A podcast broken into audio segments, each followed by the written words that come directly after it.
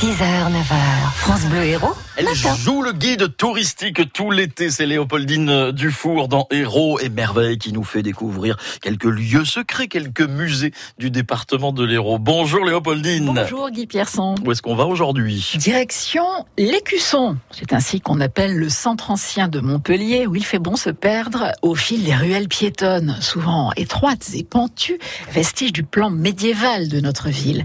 Des ruelles dont les noms rappellent les métiers qui s'y exerçaient. Rue de l'Herberie, de la Draperie Rouge, rue des Trésoriers de la Bourse, de l'Ancien Courrier, rue des Sœurs Noires.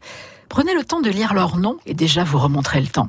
Et puis admirez la pierre, les portails, les façades travaillées des hôtels particuliers des XVIIe et XVIIIe siècles qui souvent dissimulent des cours magnifiques. Vous balader dans le clapas au gré de votre inspiration, ça vous permettra de découvrir pas mal de merveilles. En particulier, des petites places pleines de charme. Difficile de vous dire celle que je préfère. La place Saint-Ravi, sans doute, qui me donne à chaque fois la sensation de revenir des siècles en arrière, au moment où l'on passe sous l'arcade de la rue de la Vieille et qu'on découvre cette placette, sans arbre, mais cernée de hauts murs, avec une ravissante fontaine en son centre. On est là dans le quartier aragonais de Montpellier, car regardez sur l'une des façades, apparaît une fenêtre haute et étroite en forme de trèfle, vestige gothique du palais des rois d'Aragon et de Majorque, qui furent les seigneurs de la ville au XIIIe et XIVe siècle. Pas bien loin de là, un autre endroit où faire une pause, au coin de la rue Saint-Paul et de la rue Valatte. Une placette en terrasse qui donne sur l'arrière de l'église Saint-Roch.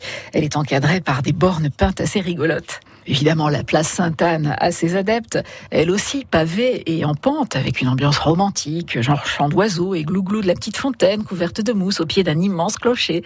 Il y a encore la place Candolle, la jolie place de la Chapelle Neuve, l'incontournable et très chic place de la Canourgue, et d'autres plus peuplées, plus bruyantes, qui me donneront toujours envie de revenir sur la place Saint-Ravi.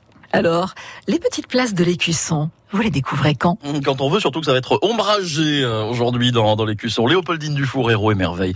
À retrouver sur FranceBleu.fr. France Bleu Héros.